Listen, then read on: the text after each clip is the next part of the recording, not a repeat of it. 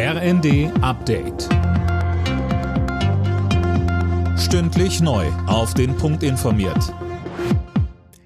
Ich bin Dirk Jostes. Guten Tag.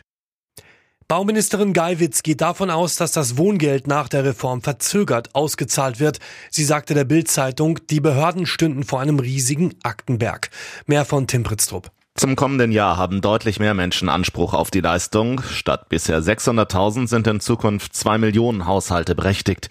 Die Folge, die Bearbeitungszeit wird voraussichtlich deutlich steigen. Neue Anträge zum 1. Januar werden wohl erst im März beschieden. Immerhin, das Geld wird rückwirkend ausbezahlt. Der Deutsche Städtetag hatte zuletzt wegen der Überlastung der Behörden vor einem Kollaps des Wohngeldsystems gewarnt.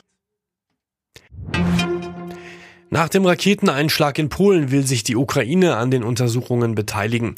Präsident Zelensky bezweifelt die NATO-Einschätzung, dass es sich bei dem Geschoss um eine ukrainische Luftabwehrrakete handelt.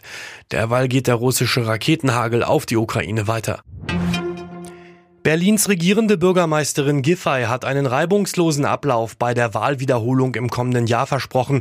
Wegen massiver Pannen war das Ergebnis der Abgeordnetenhauswahl von 2021 ja gestern für ungültig erklärt worden. Die Vorbereitungen für die neue Abstimmung laufen bereits, sagte Giffey in ihrer Regierungserklärung. Wir werden mehr Wahlhelfende brauchen als 2021 und deshalb haben wir entschieden, das Erfrischungsgeld für Wahlhelfende signifikant auf bis zu 240 Euro zu erhöhen und auch den Freizeitausgleich für Landesbeschäftigte auf zwei beziehungsweise für Wahlvorstände auf drei Tage zu erhöhen. In Ludwigsburg beginnt heute die fünfte Runde der Tarifverhandlungen in der Metall- und Elektroindustrie. Um den Druck auf die Arbeitgeber zu erhöhen, hat es zuletzt Warnstreiks gegeben. Sollte es auch diesmal keinen Durchbruch geben, droht die Gewerkschaft IG Metall damit, die Streiks massiv auszuweiten.